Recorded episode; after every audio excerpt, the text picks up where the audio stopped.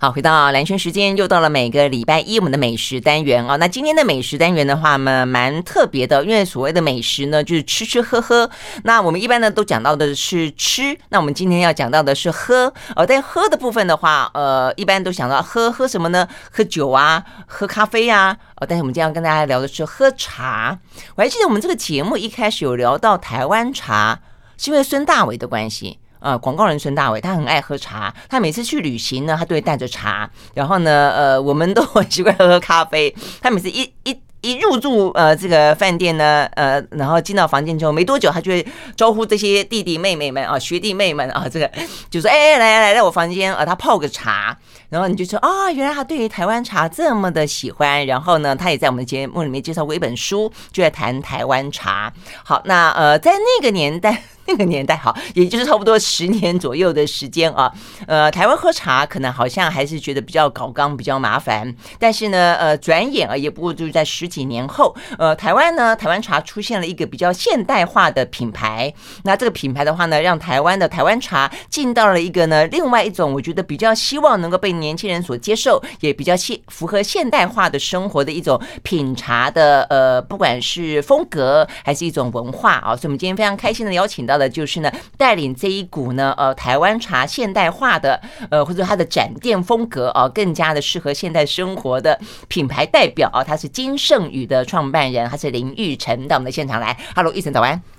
兰萱姐你好，各位听众朋友大家好，我是金盛宇的创办人玉成。对，呃，玉成呢，因为他呃之所以会邀他，是因为他最近把他这本书呃，这种后来才发现是重新出嘛，对不对？台湾茶你好哦，那非常。现在很亲切的给你打个是打声招呼的感觉，我才知道说，哎，这本书是你在二零一三年就出了，对，二零一三年，嗯，九年前，接近十年前了，对 对，好久，对对，好久。那所以你的品牌更早，二零零九年，对，品牌是二零零九年。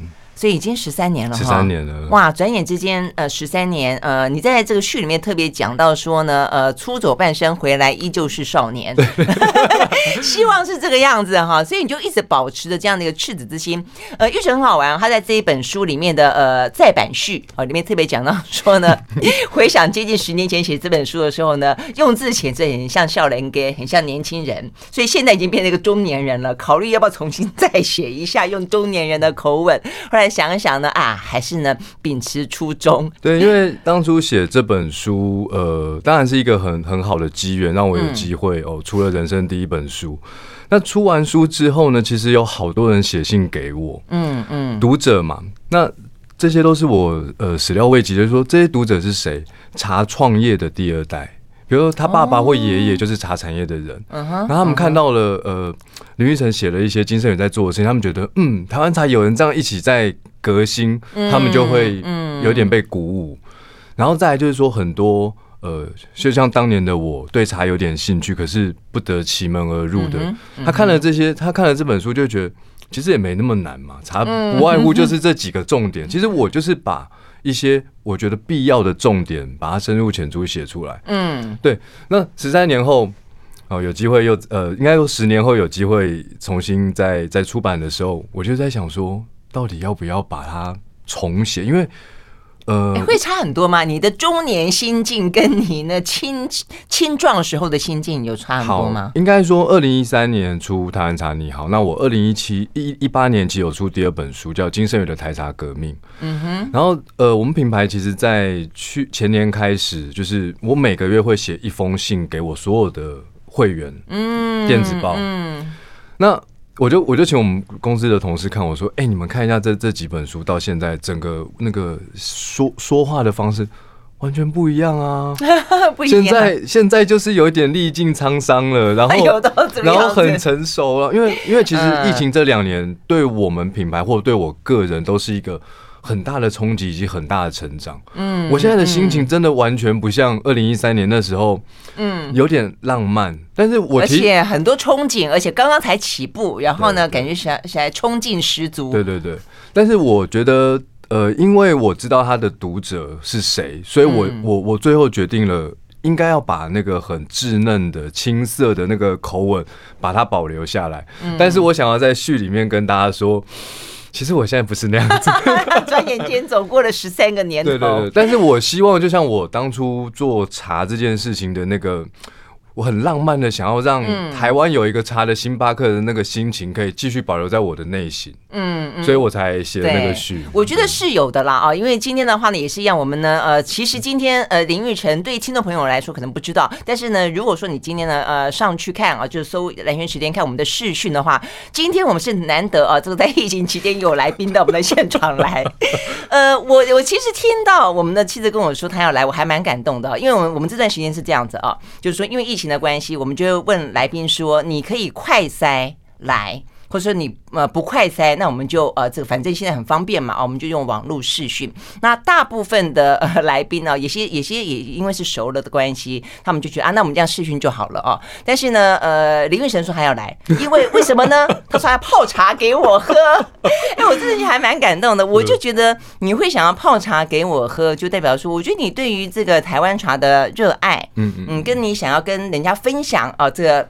喝了台湾茶的那一份美好跟感动，一定是初心不变。对，嗯嗯，所以而且持续的想要在呃透过广播来跟大家啊分享这种心情，即便从二零零九年创金盛宇以来走到现在，呃说法是呃沧桑了许多了啊，但是我觉得初心很重要啦。哦，所以呢，待会我们就会请啊这个呃林林玉成啊，就待会他会带了茶具来，呃是一个比较简化版、现代版本的啊，就保留呃美好。好的，呃，个味觉口感的部分的，哦，来示范给我们看。但是我们回过头还是讲一下你的这个金盛宇的创办。所以，呃，过去这两年，其实我自己觉得啦，我就其实我对金盛宇的诞生很有印象，因为我还是平常蛮蛮爱逛什么成品啊啊这些地方，比较呃像是呃这个呃资深文青去的地方。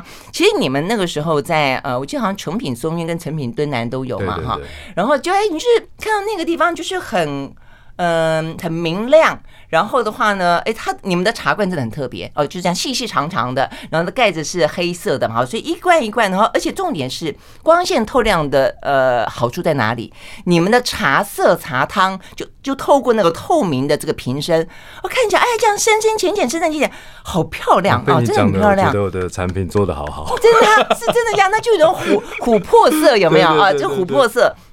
其实像我平常在看，其实像红酒也是啊，我喜欢那个透着透着啊这个光去看它，你就觉得哇，那个酒红色哦，在光底下哦，这个那个颜色真的是很很美。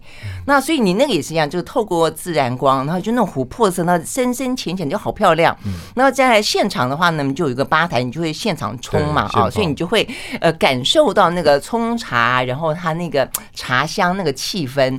呃，所以我真的觉得，而且后来我就发现，你们一路走，还包括除了你们的店面之外，就还包括你们对待茶的方式跟展现茶的方式之外，你们的包装也都做得非常好。嗯，哦，就你们的包装都很有质感跟现代感啊，包括你们连名字这个金圣宇的取名跟你们的字形字样哦等等，我有收过你们金圣宇的礼盒，就朋友送给我的礼盒，那颜色很漂亮，就深蓝色配上那个。橘红色嘛，对不对？后来我们这个呃蓝轩实业时间，我们在做我们的版型的时候，我就是用这个类似的颜色，因为我觉得这颜色好好看啊。对对对，很有欧洲的味道。嗯嗯，对，所以其实我的意思是说，呃，我还蛮喜欢、蛮看好你们这个店一路走来带带来的带来的，就是把这个台湾茶带进这种现代感。但是你刚刚讲到说过去两年，我才知道说，哦，这么辛苦哦。怎么会这样子？对啊，如果没有疫情，说真的，我觉得这一路上还蛮幸运的，很多人帮忙，很多人喜欢。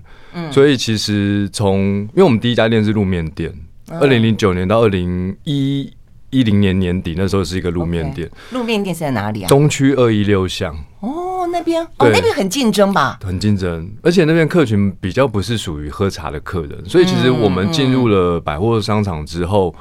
我自己觉得还蛮顺利的，因为我我们也不是走加盟，但我们可以一年开一间店的速度，我觉得算顺利了。吼，那疫情来了之后呢，就突然间，嗯，怎么都没有客人了？而且那个是没有客人到，真的，你就那个营业额就是瞬间少了八成，八成啊！我我我觉得我其实是一个很爱茶，有点浪漫，但是我对于很多。很数字的东西，我并不是那么有感觉的人。哦，我可能知道这个茶你要怎么表现可以泡的很好喝。我我会我会训练人，不会泡茶的人，我可以一周内让他会泡茶。嗯，但是我对于数字我没有那么敏感。但是疫情让我很正视到，观光客占了我们百分之五十的客人。然后又占了八成的业绩。OK，那这些掉了八成，应该就算对数字很无感的人都会很有感很有感的，对对 对。所以这个时候我就做的第一件事情，就赶快做电商喽。以前有做，可是以前没有认真做，嗯，就是摆着嘛，就是啊，反正有个官网哦，有个上架，就是有人买就买，没人买就算了。那现在不行了，因为门市没有人来，你你就得好好的做电商。然后再来就是，凡是合约到期的百货专柜，我们都把它结束吧。也是忍痛，哦，真的是忍痛哎，也是忍痛。那你们最多的时候的呃，这个柜位有多少？呃，我们其实深圳也有点，深最最多都是十几间，十几间。那对，后来深圳也就剩一间，然后现在呃台北，然后新竹跟基隆各有一个店。哦，就这样子，就这样子。OK，哎，所以你没有南部哈，所以南部是还习惯泡老人茶，是不是？台中有去过啊，但台中都撤掉了。哦，这样子吗？对对。台中的话，春水春水堂是不是一个一个呃，可能他先在那个地方了，对不对？对对对。那南部南部，因为我是南部人哈，所以想到 南部可能都还是那种家里面有个大大的圆桌子，哎，来哦，来啉得哦，是不是这个样子？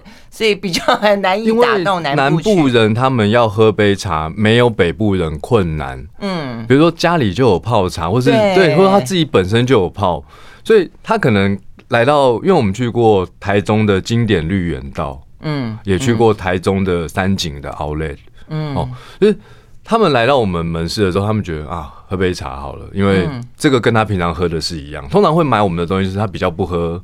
手摇茶的，对，因为他他要一个不不加糖的，对，嗯。但是进一步来说，他会不会买我们家的商品？No，所以营业额做不高。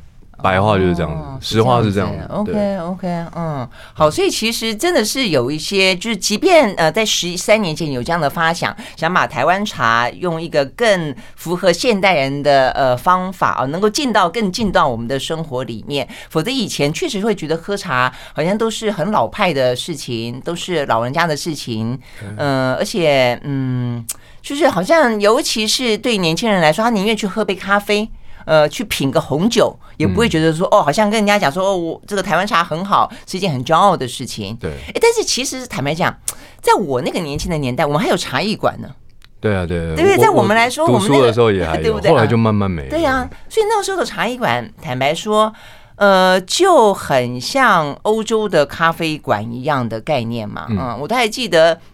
你说法国大革命的时候，什么沙特、西蒙波娃，他们都是在一个花神咖啡馆那个地方在在谈论啊，这样的一个呃呃正在发生中的呃国家大事。那个时候我们的茶艺馆像紫紫藤庐，也都在那个年代里面讲到风起云涌的学生运动啊什么的。但转眼之间，茶好像就这样子，真的是因为咖啡馆进来，就被打得落花流水啊。对，最主要就是说，呃，我我自己观察哦，就是咖啡它贩售方就是。咖啡饮料嘛，嗯，你不管花几十块、一百块、两百块、三百块，对不对？你就可以喝了。茶叶不是，你要买半斤茶还是一斤茶？买了之后，你回家要买茶具，然后要泡茶，就是那过程太不及时了。对。但其实这十几年来，就是呃，我们的生活步调越来越快嘛。对对，嗯嗯，所以到底呃，怎么样子？就说。呃，金正宇他在过去这些年一开始啊，这个呃受到大家的关注，但接下来碰到了一些困难，呃，要怎么样去克服？那也要回过头来去看啊，这个林玉成当初为什么会要一一一脚跨进呃这个领域？他家也不是卖茶的，他家也不是种茶的，而且他是台大法律系毕业的。当年跟他妈妈说，哎，我要去呃做跟茶有关的，他妈差点没昏倒。昏倒了。对对对对，我觉得这也是一个很很不简单的故事啊，所以我们休息回来呢，再继续聊聊一个台大法律系的啊，算高材生了，他为什么会想要一脚跨进这个茶的世界？马上回来。I like 好，回到蓝轩时间，继续和现场邀请到的，真的是现场哦，现场邀请到的来宾呢，林玉成来聊天啊。林玉成的话呢，是金呃金圣宇哦，他是呢台湾茶的一个品牌啊，他最近出了本书，叫做《台湾茶你好》，算是一个再版啊。这个二零一三年的时候就出了这本书，那呃这个呃经过了接近十年的时间，呃一个青年人 转变成了一个中，年人来聊聊这个品牌的故事啊。那我们待会当然会跟大家分享更多呃持续的啊，就你对于茶的领悟、茶的心得，怎么样泡一个好茶。但一开始我们还是讲一下你这个当初，所以当初你你呃真的是还蛮特别的哈，就是说你只是因为你说你表哥喜欢喝茶，然后就是一次一次跟他喝茶，你就对这个茶有这么高的兴趣哦。对，因为台湾茶的高山茶真的是目前全世界最好的茶，嗯，而且在二十年前的风味的表现比现在好太多了。嗯，为什么？因为茶叶其实是需要吸附土壤的养分嘛，嗯，那如果你没有开持续的开垦新茶园，那个土壤其实的养分是持续在消耗的。哦。我那时候就是因为在台湾茶的呃离山茶的高峰，二零零三零二那时候喝喝茶，开始喝茶的，嗯，哇，那个香气真的是兰花的香气，整个从口腔这样喷出来，然后那杯茶的甜度，就是因为那时候刚好手摇茶也蛮多的，所以我常常就是半糖去冰嘛，对？可是那杯茶的甜度喝起来就跟。半糖是很接近，我想说，天哪，台湾怎么有这么好喝的东西？嗯、我怎么活到这把年纪才知道？嗯，所以就是那一杯哦，我后来就开始自己去找茶，嗯，跑茶行，嗯、但是我发现你要买到 CP 值嗯 OK 的茶叶不是那么容易，嗯，因为你在现场试喝跟你买回家落差很大，对对，然后你买回家之后，你还要到你到底要什么泡呢？嗯，表哥泡的跟老板泡的。不不一样啊，对，所以其实我发现这其实有很多很多门槛，嗯，对。那刚刚兰萱姐你有提到那个大伟兄去哪里，对不对？就是茶居一百，我其实也是这样子。对，我那个时候开始爱喝茶之后，我去旅行、出国或者是在台湾各地，我我一定带着，就像今天这样子，嗯嗯，就是不会带烧水壶，因为今天上节目我连快烧壶都带，因为一般 饭店你会预期它有快烧壶，对不对？我也是都这样，但是我发现。我只要离开了这个饭店，我走出去去逛街、去景点，没有茶可以喝，这样是不对的。欸，所以代表那个茶的茶香跟那个喝进去的那个茶的感觉，嗯，你会到那种心心念念，就是说随时光是想到它那个无感的经验就来了。对对，我觉得一个是味道的一个吸引，再来就是说、嗯、茶这个东西，它其实有一些很迷人的部分。嗯，呃，一个人喝茶喝什么？宁静。嗯，而且你会变得专注。那一群人喝茶喝什么？呃，喝的就是我们距离可以拉近嘛，对，对，因为有时候聊天啊，初次见面，然后没有一个媒介的时候，我们到底要怎么开启话题？对对对，所以，那你如果跟你呃生命中的一些重要的人哦，喝茶是喝什么？喝的是一个相聚。嗯，因为这些相聚有一天就会没有嘛。嗯，对对，所以我其实从茶也得到了很多对于人生的一些思考。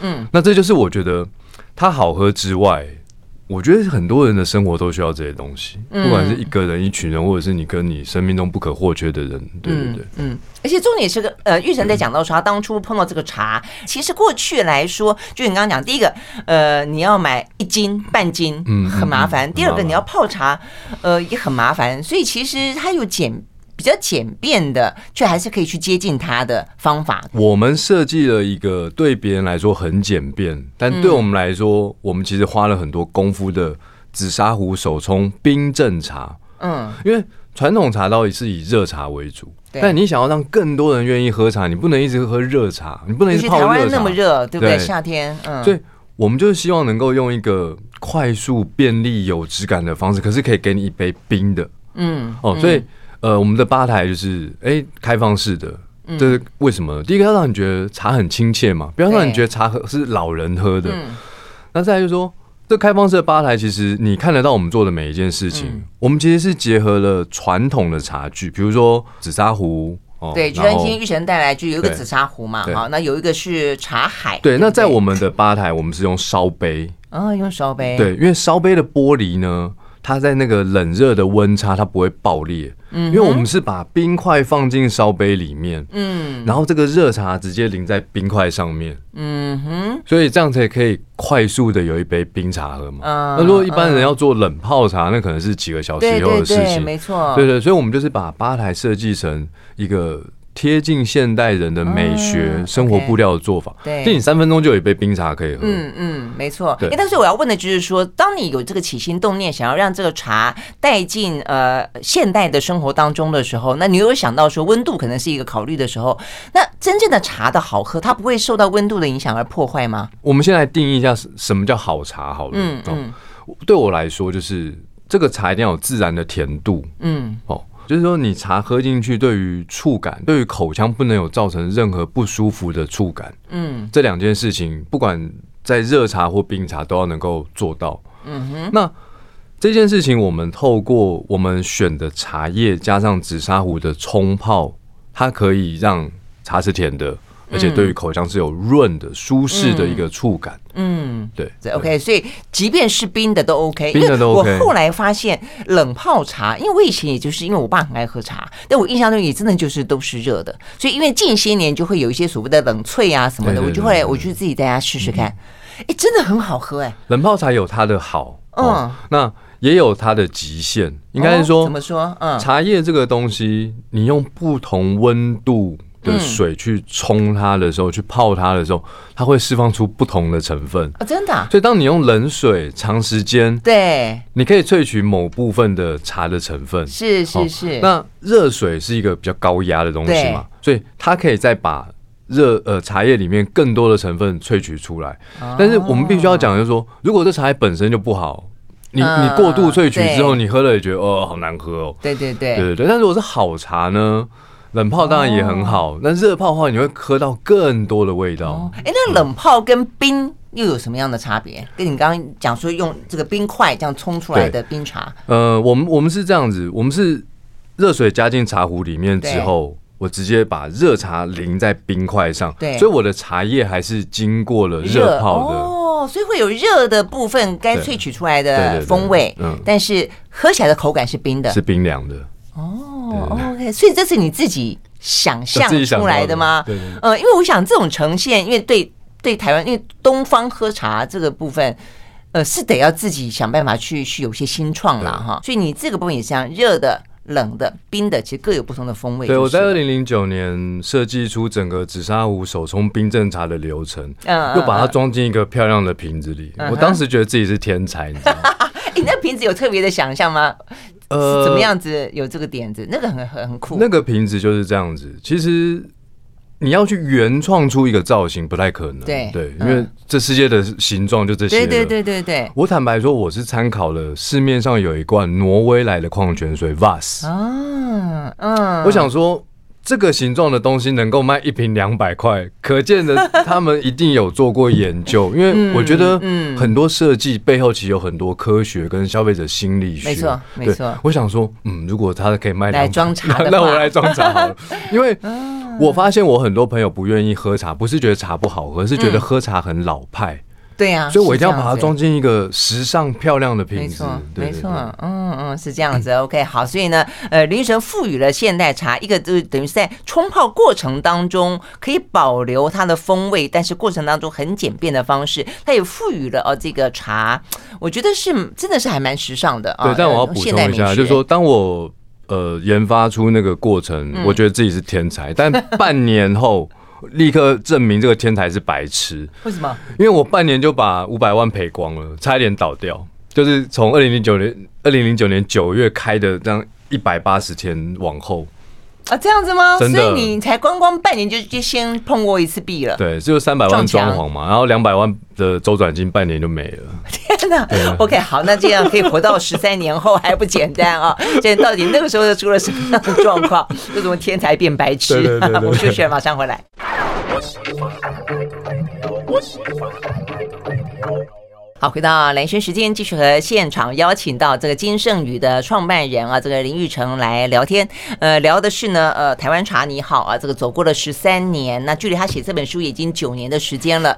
呃，这个不一样，从一开始的初心的故事，跟到现在为止啊，呃，过程当中呢，历尽起伏跌宕啊，这个沧桑，呃，化沧桑。OK，好，所以你刚刚讲说一开始自己觉得自己很天才，那为什么会一开始就烧掉五百万？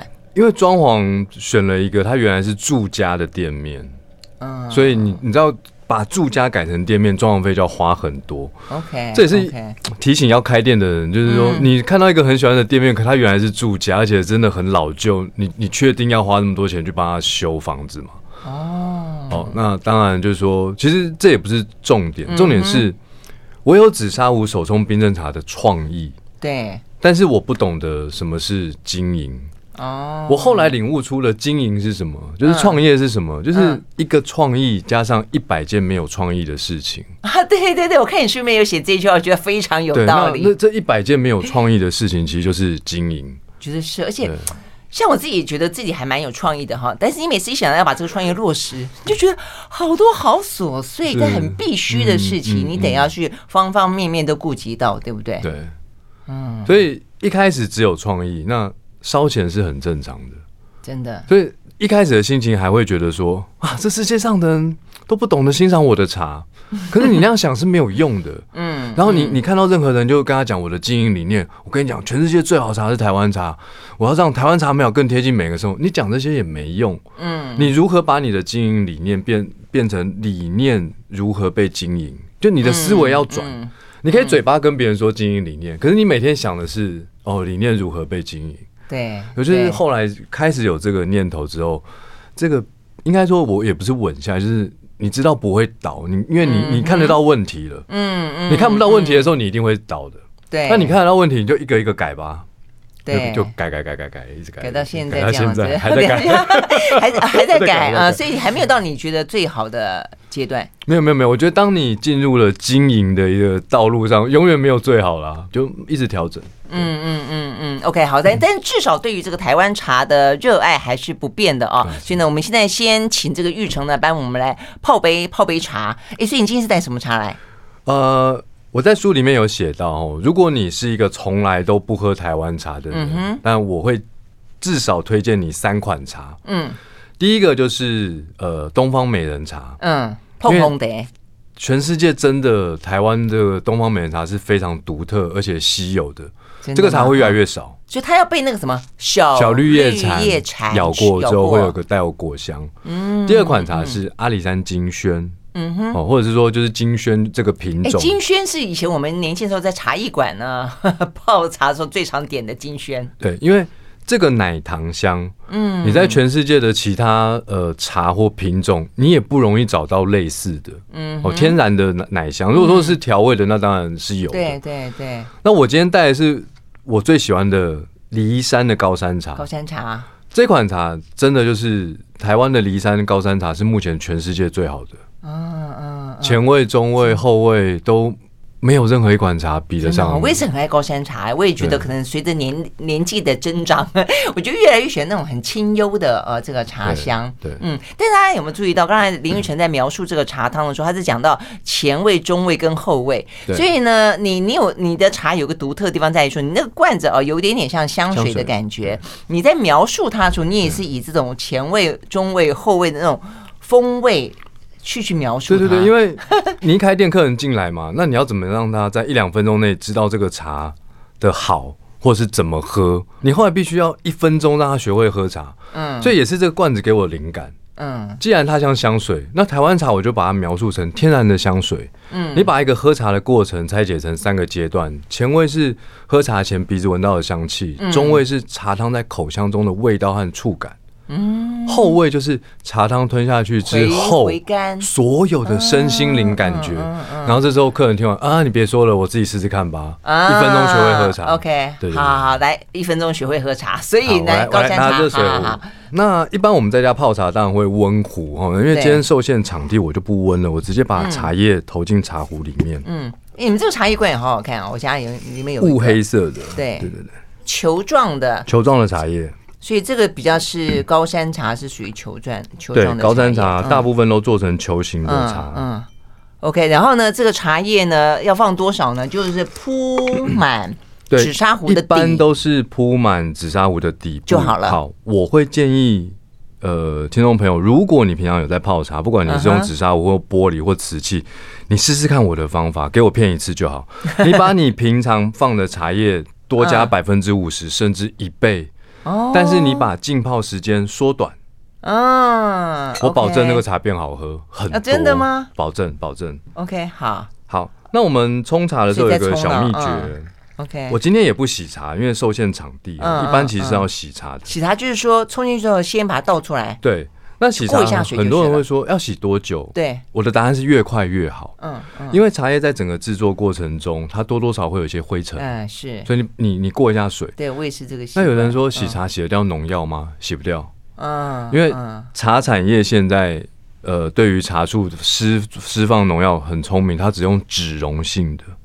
哦。所以其实你喝茶的时候，其实并不会喝到这些农药的。嗯哼，对对对。OK，所以这部分是可以放心的，就是。对对对。OK，好。那我们在泡茶的时候呢，你看我第一泡，因为它现在是一个完全茶叶完全没有舒展开的状态，嗯，所以第一泡稍微拉长一点，呃，浸泡时间，嗯哼，好，那这个时候拉长一点是多长？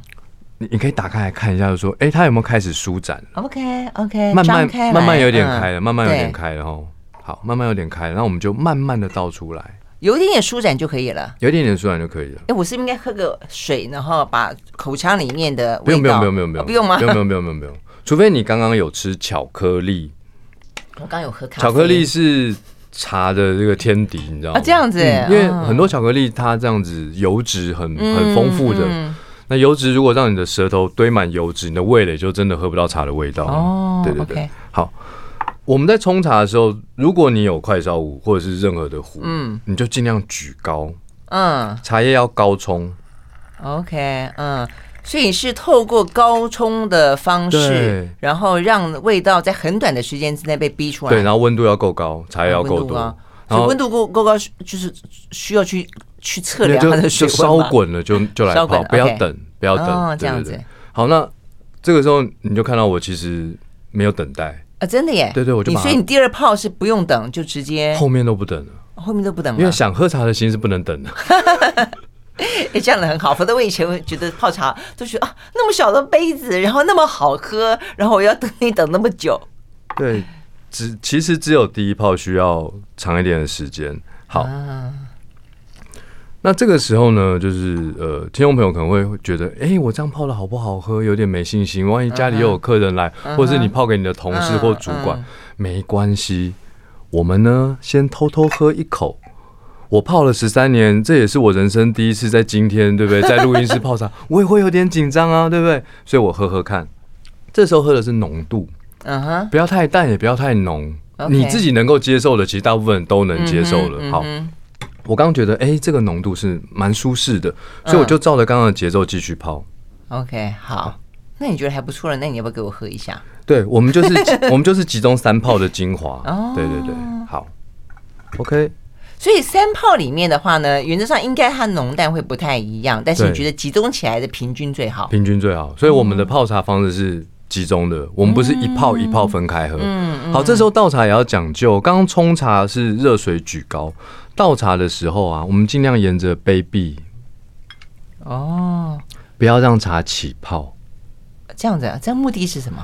如果起泡了，让茶汤氧化，那个甘甜度瞬间就被破坏掉了。哦，是这样子啊，会这么这么明显会有这个差别？如果我现在有两个一模一样的杯子，我一个起泡，一个一个是像刚刚那样倒，你马上就喝得出来了，很明显的。嗯。哦，真的是好喝哎，而且我好喜欢闻那个茶香，嗯。嗯，所以那个一开始那种茶香杯，虽然你会觉得说啊好麻烦哈，但是你真的闻闻看，哇，那种闻起来的茶，呃，闻香杯那个茶香哦，真的是好好难去形容它。我今天带的就是骊山，嗯、那嗯。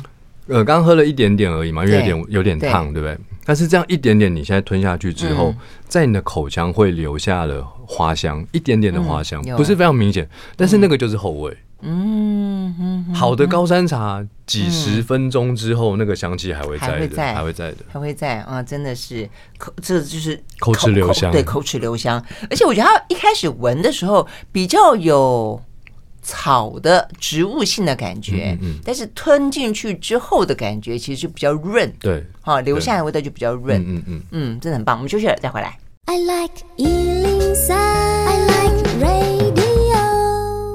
好，回到男生时间，继续和现场邀请到的啊，这个金盛宇的林玉成在聊天啊。那我们刚刚喝了一杯非常棒的骊山的高山茶。那 OK，所以刚才玉成特别提醒我说。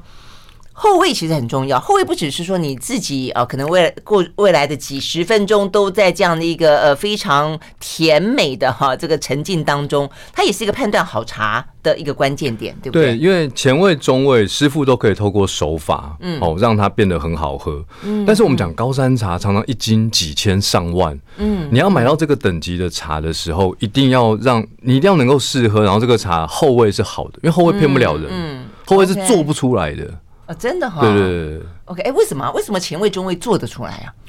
香气透过烘焙哦，其实能够把很多香让你觉得哇，好香哦。嗯、那中味这个东西，其实也是透过一些呃浪青、尾雕、揉捻，它能够做出一些呃让你喜欢的感觉。嗯，但是后味有点像是本质了。对，因为我常说，嗯、呃，茶叶是人与大自然细致互动的艺术品。嗯后味有点要天时地利人和，嗯，三者都兼具的时候，它才会有很好的后味，不然那个韵出不来。嗯嗯，对，嗯，这样的，所以那不是人努力就够的，就对了。好，所以变成如果说你真的大家真的开始喜欢呃喝这个茶，呃，除了有这个现成的茶汤可以买之外，如果你要去买茶的话，其实就要现场试喝，注意它的后味，对，对不对？而且我觉得不要买太多。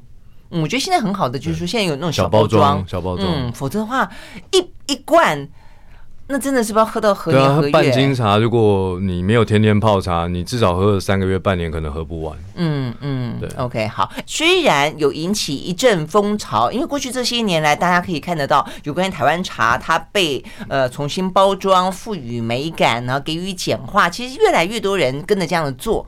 但是其实还是有一些部分需要去克服，对不对？对，所以疫情让我重新思考。嗯、我过去一直说想要让台湾茶的美好更贴近每个人的生活。讲的很漂亮，可是太多人听起来也越来越无感了。嗯，那疫情对我来说是一个很大的教训，也是学习。所以我希望茶今后能够成为大家疗愈身心，并且传递祝福的一个媒介。嗯，所以我做了一个产品，叫十全十美祝福玉手代茶哦礼盒。嗯嗯，这边就是它有十个祝福语。嗯。遇见真爱，时来运转，否极泰来，心想事成，升官发财，荷包满满，勇往直前，永保安康，顺风顺水，如有神助。哎、欸，你背很久哦，我背很久，对，我昨天晚上背了一百次，对，为了今天。那这十个祝福又配了不同十种不同的茶，而且我做成茶包，嗯，所以大家泡茶就没有障碍了。嗯嗯。那为什么要这样？就是说，你今天要自己喝。每一杯茶喝下去都给你不同的祝福，嗯，那不同的风味也可以给你不同的疗愈的感觉，每一天的生活都能够比昨天更好。嗯嗯，我觉得这个茶包也很重要，因为我觉得这这是一个大家让它简便化进入到生活很重要的一种呈现方式嘛哈。我在泡我的茶包的时候，有什么要注意的吗？水温要够，嗯，相信我，只要茶是好的，用最热的水泡都是好的，都是。所以如果你在办公室里面，其实就用那个沸水的部分，对对，你直接用沸水就好了。嗯嗯，但是你们那个茶的呃量跟我们放的这个茶汤大概是什么？马克杯？两百五十 CC 到三百 CC 的马克杯，就是一般的尺寸。哦、然后我们是三角立体茶包，嗯、对，而且都是原叶的。嗯哼，所以我们设计的那个茶叶量，其实你一直放在茶呃杯子里面，嗯，如果你口味比较浓，你一直放着，你也不会觉得过涩。嗯，那如果说你是一个呃觉得我想要反复冲泡，那你大概放个八分钟，茶包要拿起来，okay, 等一下还可以回冲一杯到两分钟嘛，八分钟、啊、可以放要，要放那么久、啊？要八分钟。哦，这样子，OK，好，哎，所以我们现在也学到了，如果说喝个呃茶包，但是要泡出好喝的茶的话呢，是八分钟哦，整个的过程。最后的话呢，呃，我觉得这本书里面我就看到一段啊，大家非常非常熟悉的一句话，但是呢，重新在这个时候呢，当我们聊了那么多之后，再拿出来呃品味品味它，我真的觉得它别具滋味啊，那就是呢，开门七件事，柴米油盐酱醋茶。大家有没有发现前面的几个真的都是？生存必须，对对对，后面竟然有个茶哎，对对对，这这句话其实也是我在喝茶的过程，还没做金生宇之前，一个茶产业的前辈告诉我的。你这样子思考，你就不会觉得茶好遥远、好困难，它就是我们生活中，但是它是温饱之余再来处理的。一杯茶饮料，我也可以做的像手摇茶的方式去冲泡，嗯，整桶整桶煮也可以。为什么？它重点是它大部分都不是台湾茶。对 对对。那为什么我用紫砂壶手冲？嗯、就是因为我觉得台湾茶有它的一个细致的地方，我要帮它找到一个。好的定位，尊贵的定位，让大家喝到那样的味道。对，对啊，对啊，我真的觉得，对于台湾茶来说，也就是台湾这样的一个天时地利人和，得天独厚，才可以养出那么多的茶园里面那么好的茶。你说不让它成为开门七件事里面的其中一件事，不是很可惜吗？是。OK，好，非常谢谢呢，林玉成到我们的现场来，谢谢。谢谢林姐，谢谢各位听众朋友，拜拜。